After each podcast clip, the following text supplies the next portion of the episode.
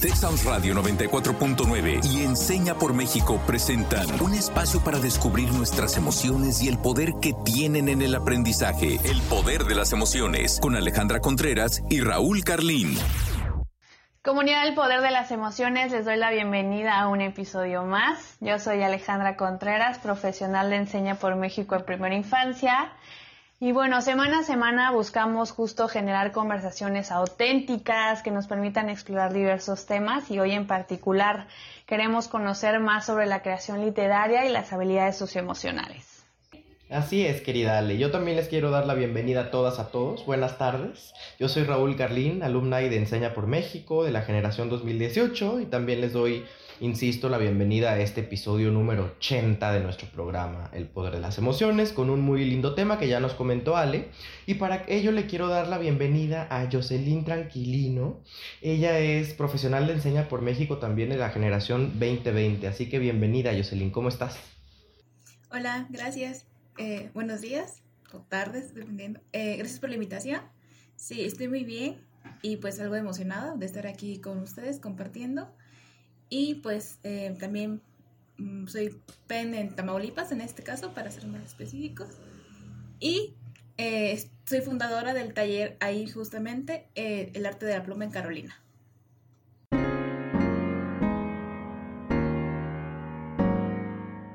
¿Alguna vez escribieron un cuento, historia o algo que haya significado mucho? ¿De qué trataba? Yo recuerdo con mucho cariño aquellos años de secundaria en donde no sé qué era, pero tenía muchas ideas que quería plasmar, incluso tenía como un libro eh, especial para escribir eh, todos estos pensamientos, preguntas, y me acuerdo que me servía mucho para reflexionar, entender y creo que incluso sanar cosas que estaban sucediendo en mi vida. Sabemos que pues justo la adolescencia ocurren muchos cambios, las emociones están a flor de piel, a veces nos sentimos muy incomprendidos, entonces yo escribía cartas o relataba justo fragmentos de, de mi vida para entenderlo desde otra perspectiva, qué estaba sucediendo. Yo lo viví de esa manera, pero también quiero saber, Raúl, cómo tú lo viviste. Qué lindo, Ale, esto que nos compartes. Me encanta eh, cómo ligas Em, tu escritura, a tu dimensión emocional. Y creo que em, si bien yo no, yo, no, yo no pensé en automático en una respuesta como la tuya, creo que lo que tú dices también me deja pensando por qué lo que se me vino a la mente es importante para mí. Y creo que tiene que ver porque es resultado también de, un, de momentos importantes, de legados que mis papás me dejaron, ¿no? Y les quiero contar en ese sentido a qué me estoy refiriendo. Y recuerdo que en mi caso también eh, hubo un, un, momento seguramente en la primaria. ¿Se acuerdan ustedes de que siempre en algún ciclo escolar de la, de la primaria la tarea obligada, infaltable, era escribir un cuento?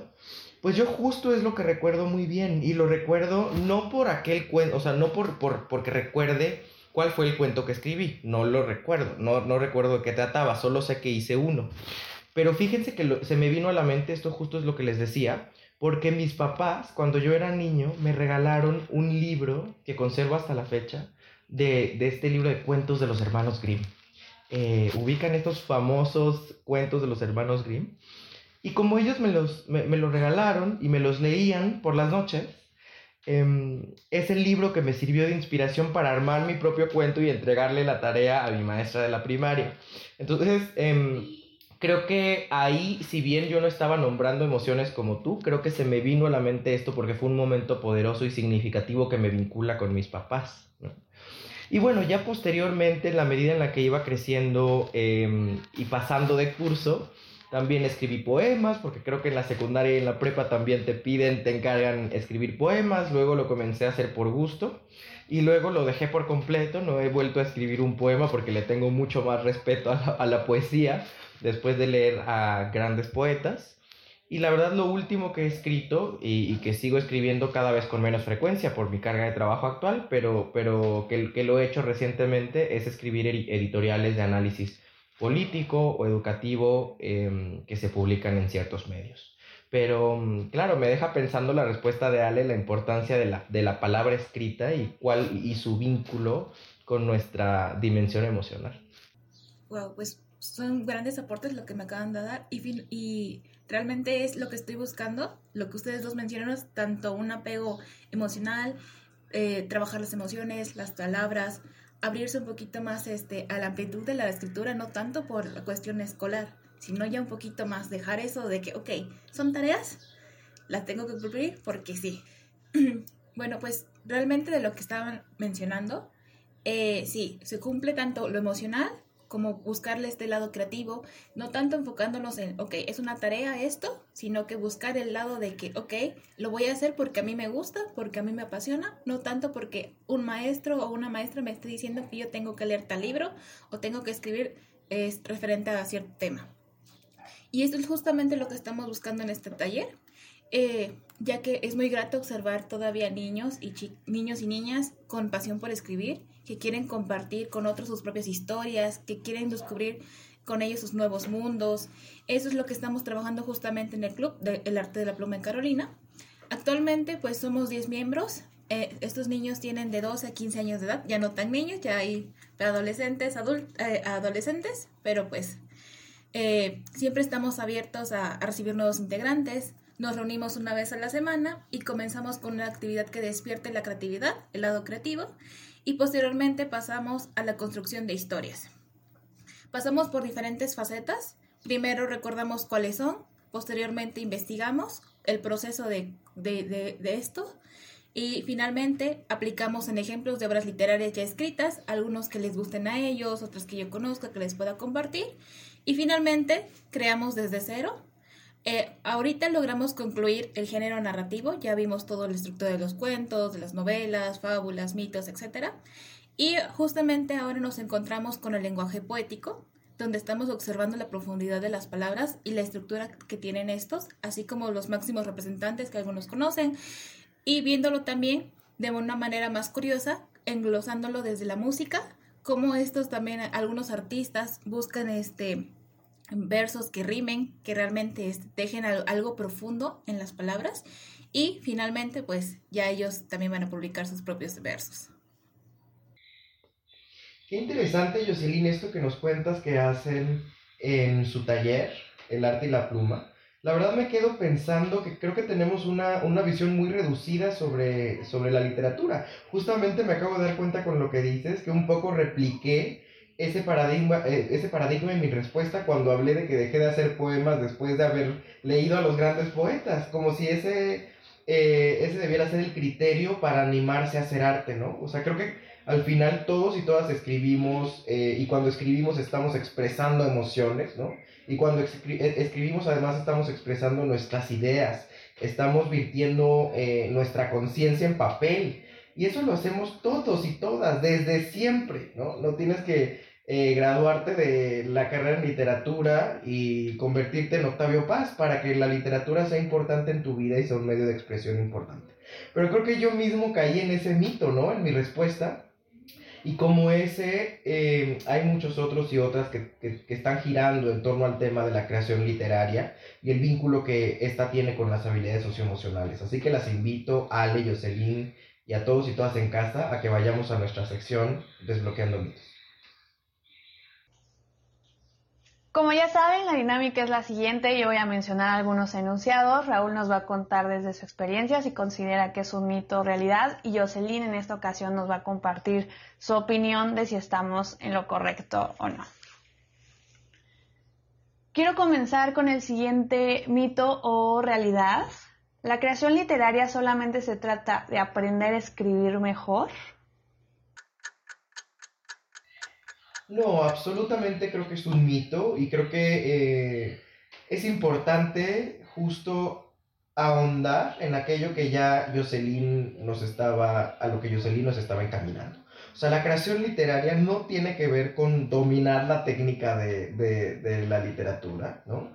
Dominar el uso del lenguaje o la palabra, sino aprender a través de la palabra precisamente a expresar aquellas ideas, pensamientos o emociones que te atraviesan, que nos atraviesan como seres humanos. Y hay que verlo como un flujo de todas esas emociones y de todas esas eh, ideas. Yo siento que la, la, pluma es una suerte de, del puente, ¿no? Entre el papel, el, el, mundo, ¿no? Y nuestro mundo interno. O sea, nuestro mundo interno, que son nuestras ideas, nuestras emociones, nuestros pensamientos, nuestras dudas, nuestras reflexiones. Cuando la, las escribimos, eh, hacemos al mundo ¿no? parte de nuestro mundo interno. Nos dejamos ver, de alguna manera nos desnudamos. Y eso es algo que los niños hacen y las niñas hacen, sin necesariamente eh, em, partir de la premisa que están aprendiendo a escribir mejor. Y digo, si entramos a un, a un debate mucho más profundo, deberíamos preguntarnos quizá también qué entendemos por escribir mejor. ¿Quién dicta esas pautas ¿no? de, del uso correcto del lenguaje? Creo que al final el lenguaje es del hablante, el idioma es del hablante y cuando nos, nos lo apropiamos, em, hacemos también un uso político de él. Entonces es una reivindicación de, de, nuestra personalidad, de nuestra esencia, insisto, de, nuestra, de, de, nuestros pensamientos, ideas y emociones. Por eso creo que esto es un mito. ¿Qué opinas, Jocelyn? Pues sí, efectivamente, esto es un mito. Es todo un proceso, no solamente en aprender a escribir mejor. Claro, eh, puede que aprendas a escribir mejor o puede que no. Ya ese es el criterio, creo, de cada persona.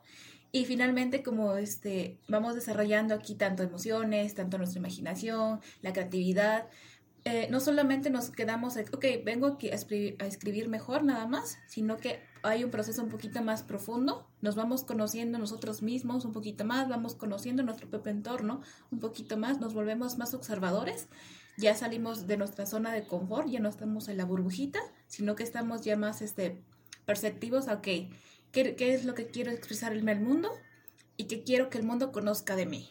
Así que sí, efectivamente es un mito. Yo les compartí en un inicio que para mí escribir es un proceso más introspectivo y no sé si esto lo pienso de esta manera por eh, mi carrera, que es psicología, o por mi experiencia propia en donde he utilizado la escritura para despedirme de un ser querido, lo he utilizado para explorar mis emociones, para autorregularme en ocasiones.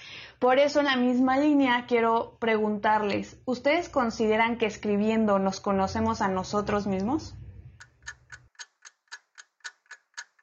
Creo que esto es absolutamente una realidad y es un, eh, eh, un lindo, un muy lindo tema, es, un, es un, una muy linda pregunta que nos permite explorar eh, un poquito más lo que, lo que Jocelyn ya nos comentaba, ¿no? Esta idea de que en la escritura no solo estamos em, digamos, desarrollando la habilidad de la comunicación, la comunicación asertiva, la comunicación efectiva, sino otras habilidades importantísimas en el desarrollo integral en el ser humano que tiene que ver con la imaginación, eh, la creatividad, el autoconocimiento, la autorregulación, estas habilidades socioemocionales que hemos venido abordando a lo largo de estos 80 episodios del poder de las emociones. Y sí creo que eh, ya Ale nos comparte un ejemplo muy lindo, ¿no? De cómo eh, el poder de la palabra Em, nos permite conectarnos a niveles casi psíquicos y emocionales con otros, con otras, pero también con nosotros y nosotras mismas. Yo recuerdo una, una sesión de mediación en la que yo me sentí completamente transformado, salí siendo otro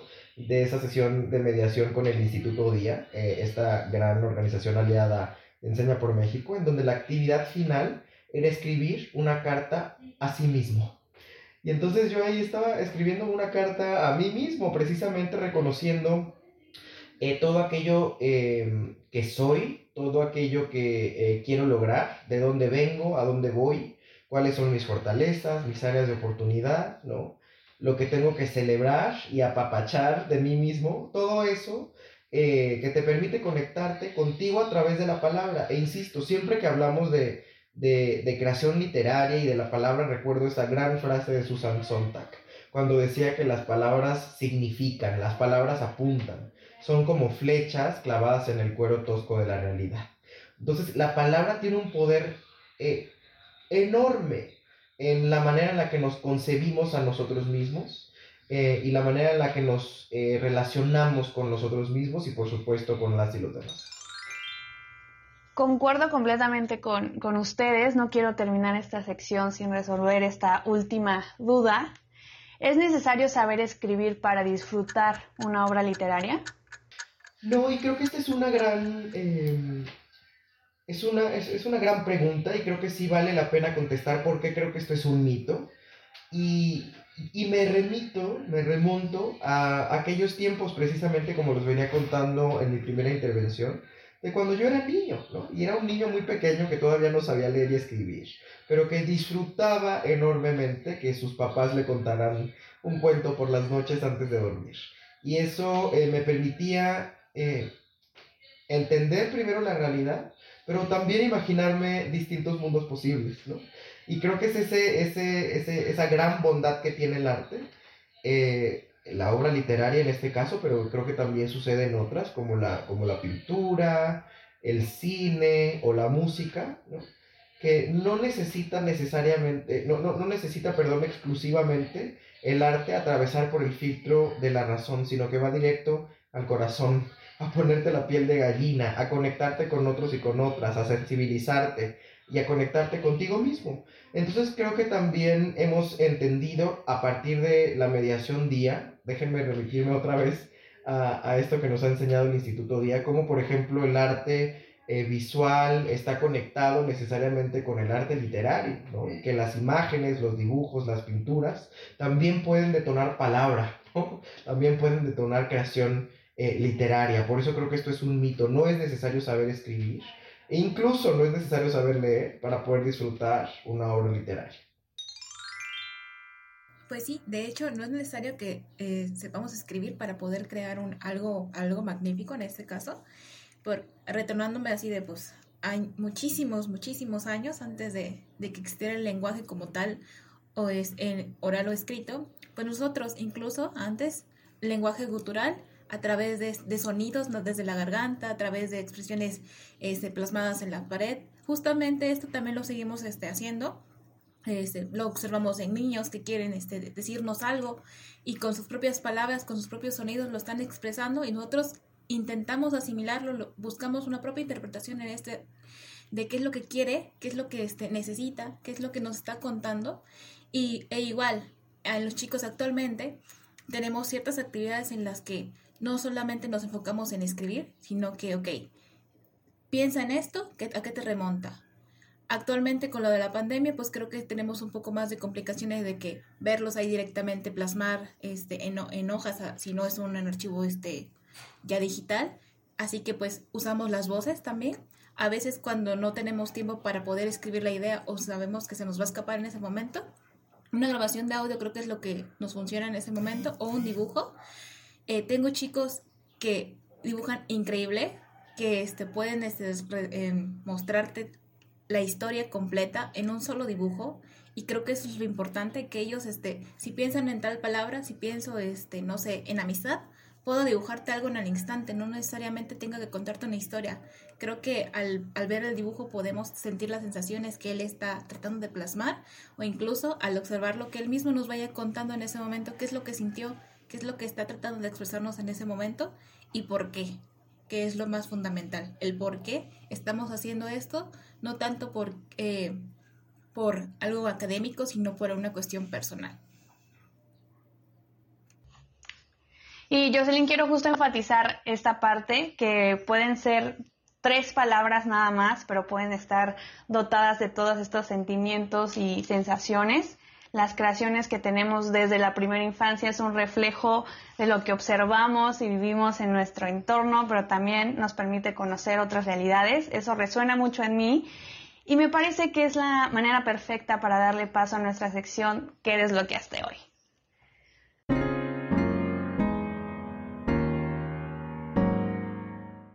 Hoy aprendí que hay que darle un gran valor a todos aquellos escritos, cuentos, cartas que nos permiten hacer una representación muy personal de cómo entendemos el mundo. En ocasiones cuando leemos un escrito de una persona nos da a conocer más de su personalidad de lo que nos comparte de manera verbal. Hay que generar más espacios escolares, familiares, recreativos para fomentar justo esta habilidad y complementarlo con otras formas de expresión, como estuvimos mencionando, a través de obras de teatro, de, disfraces, de cuentos, con luz y sombras. Eh, creo que hay un sinfín de oportunidades, solamente hay que explorar la creatividad y dejarnos eh, vincular con esta forma de expresión. Pero también quiero saber, Raúl, con qué te quedas del día de hoy. Pues yo me quedo con muchas ganas de volver a arrastrar el lápiz pero volver a arrastrarlo desde otra mirada, no simplemente pensando eh, el texto como un producto, ¿no? un producto que le tengo que entregar a un medio para que se publique antes del deadline que lo que prometí, sino para arrastrarlo para, para tener un diálogo interno, ¿no? un soliloquio, un, un, un, diálogo conmigo mismo en el que yo pueda em, dejar en papel, hacer visible qué es lo que he aprendido, qué es lo que me está doliendo, ¿no? Como decía Ale, la luz y las sombras de mi propia vida, ¿no? De mi propio ser interno, de aquello que tengo pendiente, ¿no?